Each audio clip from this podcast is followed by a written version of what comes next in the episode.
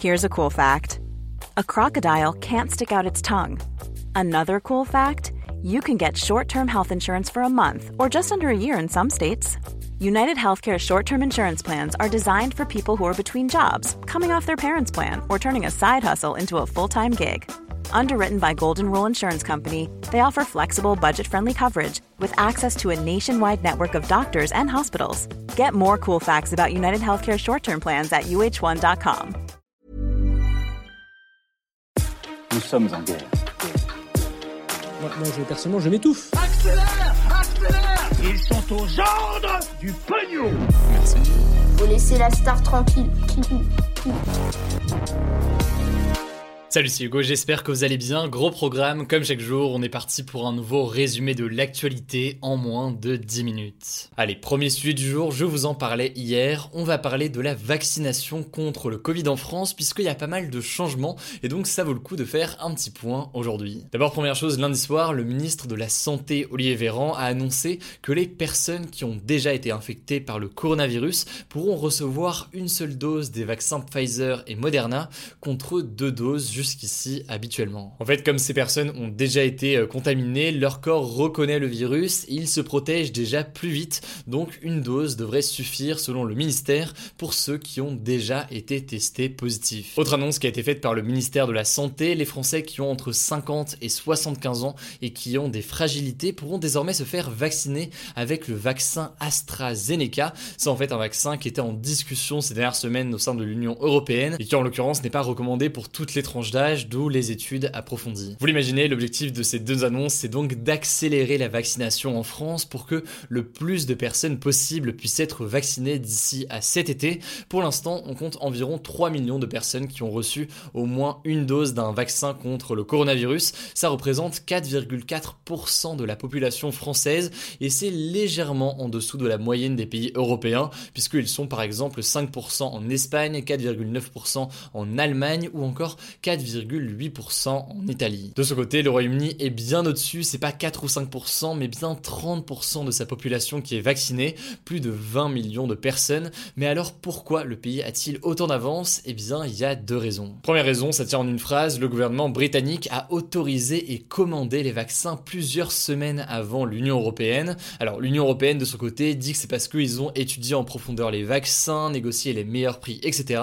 Mais d'autres disent qu'ils n'ont tout simplement pas été assez efficaces, notamment par rapport au Royaume-Uni. Et puis, deuxième raison pour laquelle le Royaume-Uni est en avance, les pays de l'Union européenne ont pris du retard car les vaccins AstraZeneca étaient en rupture de stock au début.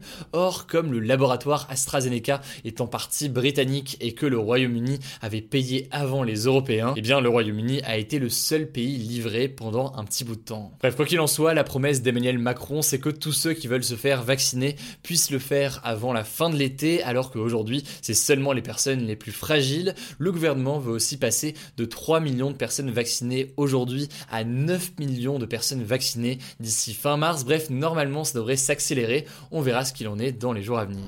Allez, on continue avec un deuxième sujet. On va parler du geste symbolique d'Emmanuel Macron pour tenter d'apaiser les tensions entre la France et l'Algérie. Alors, ces tensions existent depuis la guerre d'Algérie qui opposait de 1954 à 1962 la France à des nationalistes algériens militant pour l'indépendance de leur pays, un pays qui était donc à l'époque une colonie française. Alors, dans le cadre de cette guerre d'Algérie, il y a eu des personnes faites prisonnières, dont un qui est très connu, Ali Boumengel. C'est un avocat et militant de l'indépendance algérienne et il est mort en 1957, juste après avoir été arrêté par l'armée française. Jusqu'ici, l'État français affirmait qu'il s'était suicidé peu de temps après avoir été fait prisonnier, mais cette version en l'occurrence a été contestée, notamment en 2001, lorsque un ancien général français, Paul Ossares, a admis la torture et l'assassinat d'Ali Boumengel, qui a été en réalité jeté du haut d'un immeuble. Veuve, qui est aujourd'hui décédée, militait depuis des années pour que sa mort soit reconnue comme la responsabilité de la France. Et si je vous en parle cette semaine, c'est parce que hier, le président de la République, Emmanuel Macron, a officiellement reconnu qu'Ali Boumengel a été torturé et assassiné par l'armée française en 1957. Et très concrètement, il a reçu personnellement quatre de ses petits-enfants à l'Élysée pour leur annoncer directement. Alors vous l'avez compris, même si le président français ne parle pas de repentance ni d'excuses, cette reconnaissance officielle de l'État français reste importante, surtout que l'Algérie s'apprête à fêter ses 60 ans d'indépendance l'année prochaine en juillet 2022. La France souhaite donc tout faire, je cite, pour avancer vers l'apaisement et la réconciliation. On verra dans les semaines à venir si c'est jugé suffisant par les Algériens. Allez, on passe à un autre sujet. Il se pourrait que votre smartphone vous écoute non-stop et des nouveaux éléments viennent le confirmer cette semaine. En fait, un lanceur d'alerte français, Thomas Le Boniek, a dévoilé dans les médias Loopsider et Europe 1 les coulisses d'une écoute massive d'Apple sur des centaines de millions de clients. En 2019, Thomas Le Boniek a travaillé pendant deux mois pour un sous-traitant d'Apple appelé GlobeTech qui était missionné par Apple pour analyser les données d'utilisateurs d'iPhone.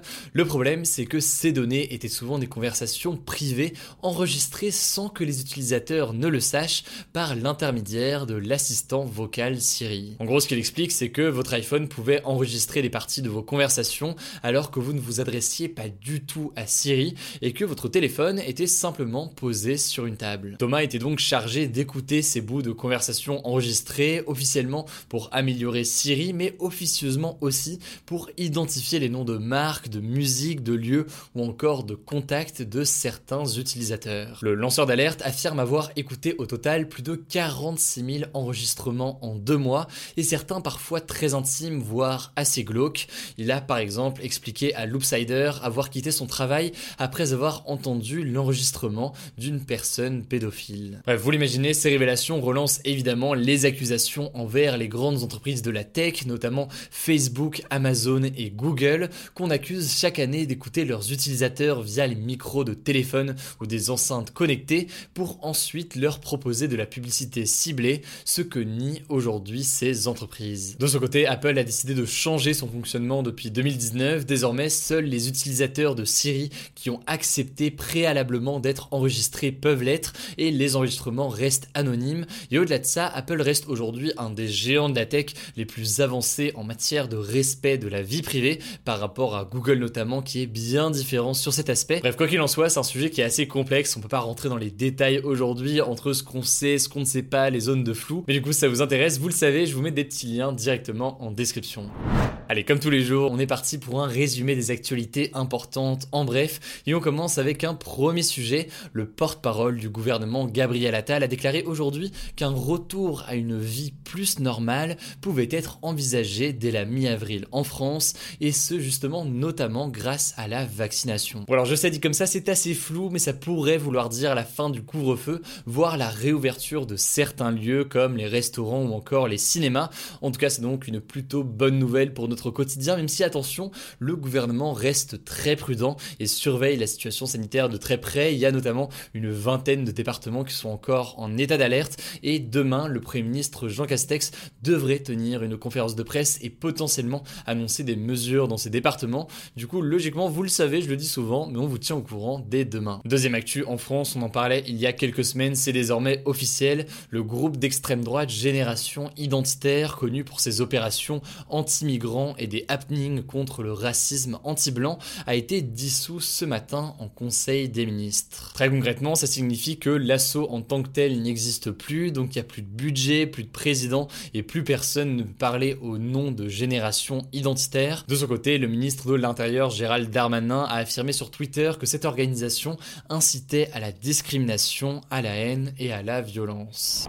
Voilà, c'est la fin de ce résumé de l'actualité du jour. Évidemment, pensez à vous abonner pour ne pas rater le suivant, quelle que soit d'ailleurs l'application que vous utilisez pour m'écouter. Rendez-vous aussi sur YouTube et sur Instagram pour d'autres contenus d'actualité exclusifs. Écoutez, je crois que j'ai tout dit, prenez soin de vous et on se dit à très vite.